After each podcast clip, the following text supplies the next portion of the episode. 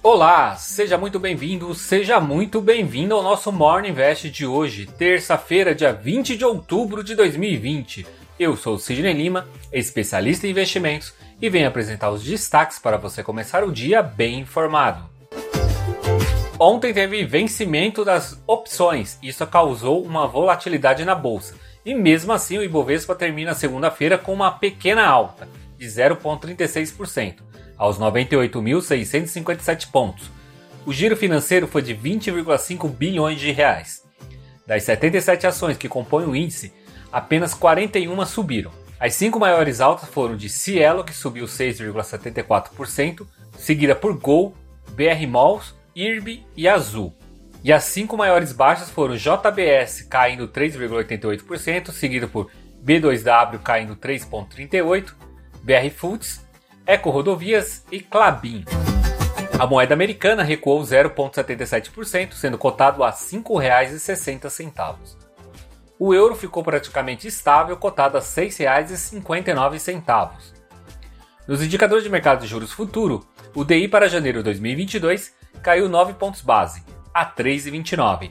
DI para janeiro de 2023 contraiu-se 13 pontos base, a 4,66 IDI para janeiro 2025 teve uma queda de 13 pontos base, a 6,49.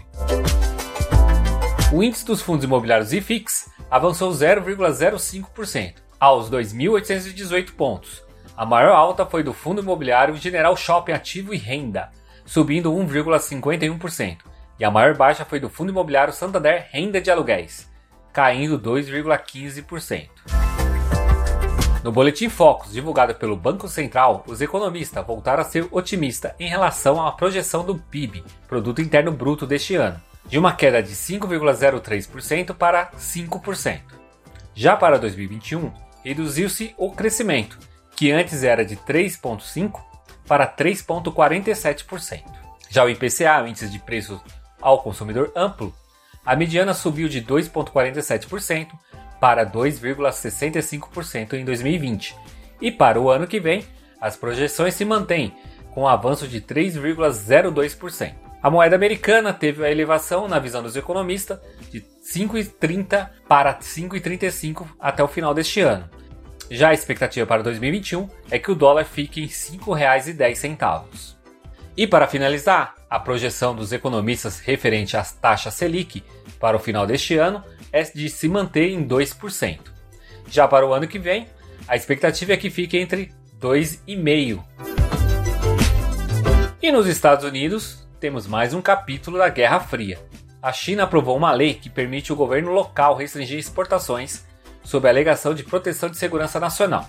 Na prática, empresas de tecnologias americanas que dependem do material produzido na China serão as mais afetadas.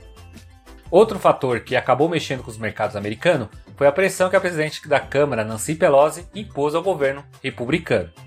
Onde, se não houver um acordo até hoje, eles só vão negociar novamente após a eleição. Esse acordo é sobre o pacote de estímulos para a recuperação da economia devido à pandemia, e que tem levado alguns meses que nem democratas e republicanos conseguem chegar num acordo. Com isso, os índices fecharam no vermelho. Dow Jones terminou o dia com uma baixa de 1,44%, a SP 500 recuou 1,63% e a Nasdaq caiu 1,65%. Com menos de 15 dias para as eleições americanas, um estado muito importante para o pleito iniciou a votação antecipada nessa última segunda-feira. A Flórida é um dos estados que pode decidir a eleição. O estado tem 29 votos do colégio eleitoral. E voltando para a agenda de balanços aqui no Brasil, hoje teremos resultados do terceiro trimestre das empresas Neoenergia e da Home, após o fechamento do mercado. E nos Estados Unidos, hoje teremos a divulgação das licenças de construção estoques de petróleo e também teremos mais um leilão de títulos públicos. Esses foram os destaques dessa terça-feira do nosso Morning Invest. Esse conteúdo está disponível nos principais agregadores de podcast, como Deezer, Apple Podcast, Google Podcast e Spotify. Então já aproveita e compartilha esse conteúdo para mais pessoas.